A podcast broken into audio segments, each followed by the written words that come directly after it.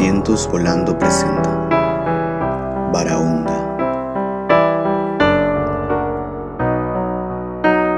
Capítulo 3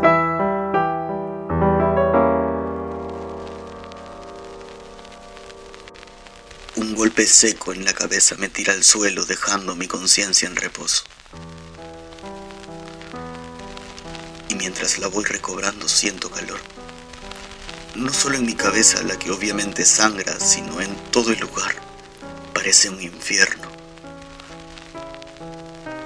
Intento no moverme demasiado para no llamar la atención y con los ojos entreabiertos busco saber en dónde me encuentro. Está todo en penumbras iluminado por una gran fogata en el centro. Veo sombras que parecen humanas a lo lejos, como escondidos en donde la luz no los alcanza, comiendo carne, arrancando los pedazos con la boca como si fueran unas bestias. Veo trozos de gente en el suelo y baldes de sangre rebalsando. Me arrastrando un pie y golpeo mi nuca contra el suelo. Intento mantener la calma y sigo fingiendo estar desmayado. Mi cabeza sigue dejando un rastro de sangre en el suelo mientras me pasean entre los restos de su comida. Confirmo que son personas lo que están devorando y empiezo a sentir que me desvanezco. Tengo sangre en todo el cuerpo. Veo sangre por todos lados, soporto la sangre, su olor, su color, la textura de la carne humana al desgarrarse de un cuerpo fresco.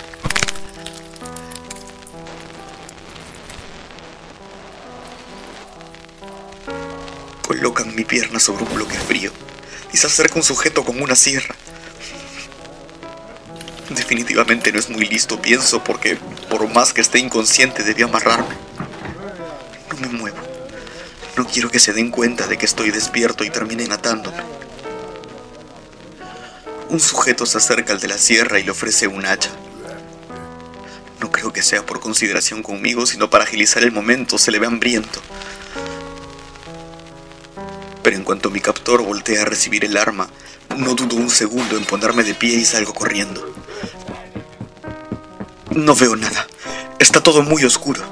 Corro apurado, tambaleando por la falta de fuerza y el exceso de esfuerzo, mientras escucho atrás diez pies persiguiéndome. Felizmente el resto duerme como niños después de haber comido lo suficiente. Escucho cadenas. Mis pies me pesan y siento que el pecho me quiere aventar contra el suelo, pero no puedo detenerme, pienso aterrado. Llega una reja que me separa de la libertad y al chocarme con ella, siento que ellos aligeran el paso. Giro. Los veo. Y parece que estuvieran podridos. Los huelo y me sigue pareciendo lo mismo, sin embargo hablan entre ellos, razonan, planifican y se acercan muy lento. Cuando están muy cerca veo a todos lados con desesperanza. Un gato blanco se asoma tras un tacho de basura. Me mira desde atrás del bote de basura y, y sale a la calle sin el menor esfuerzo. Los hombres notan que me di cuenta de eso e intentan correr para detenerme, pero no pueden alcanzarme. Me lanzo tras el gato y escapo por un hueco en la reja. Bloqueo el agujero con el mismo tacho de basura para demorarlos y corro a perderme en la oscuridad de la noche, esperando con esto salvar mi vida.